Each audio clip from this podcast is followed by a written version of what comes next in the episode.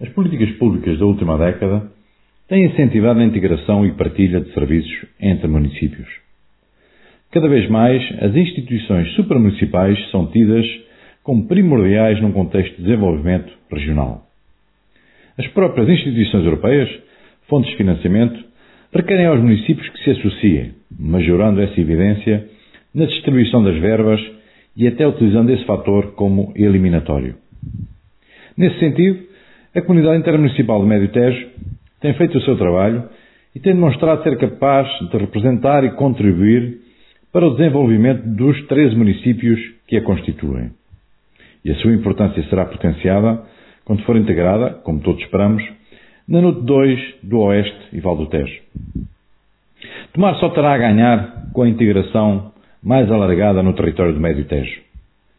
Sendo uma centralidade na região, não tem que ficar presa a um bairrismo que já não faz sentido quando se fala de economia e desenvolvimento regional.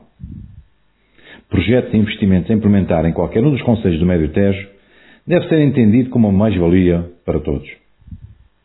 Nas últimas semanas, muito se tem falado sobre a instalação, por parte da Santa Casa da Misericórdia de Tomar, de uma unidade de cuidados continuados em Vila Nova da Barquinha, quebrando o paradigma de que todas as obras desta instituição seriam realizadas no Conselho de Tomar. A falta de acordo com a Câmara Municipal levou a um desfecho que, à primeira vista, é prejudicial para os tomarenses e para Tomar.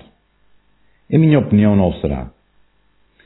Um equipamento deste género, pela sua dimensão e público-alvo, nunca beneficiará um só Conselho e a centralidade da Atalaia, já reconhecida por muitos noutras ocasiões, será uma mais-valia. A curta distância que se encontra de Tomar também não será fator redutor da importância que este equipamento terá para os tomarenses. De resto, só poderemos esperar que esta iniciativa sirva de ponto de partida para mais do género e não só na área social. A incapacidade que o Executivo Camarário de Tomar tem evidenciado não só nesta área, mas também, por exemplo, na empresarial, tem levado a que muitos produtores e investidores procurem alternativas ao nosso Conselho. A proximidade ao Centro de Negócios de Vila Nova da Braquinha e a continuidade territorial que esse equipamento poderia ter no Conselho de Tomar seria uma alternativa ao impasse que muitos empresários se deparam para se instalarem no Parque Empresarial de Tomar.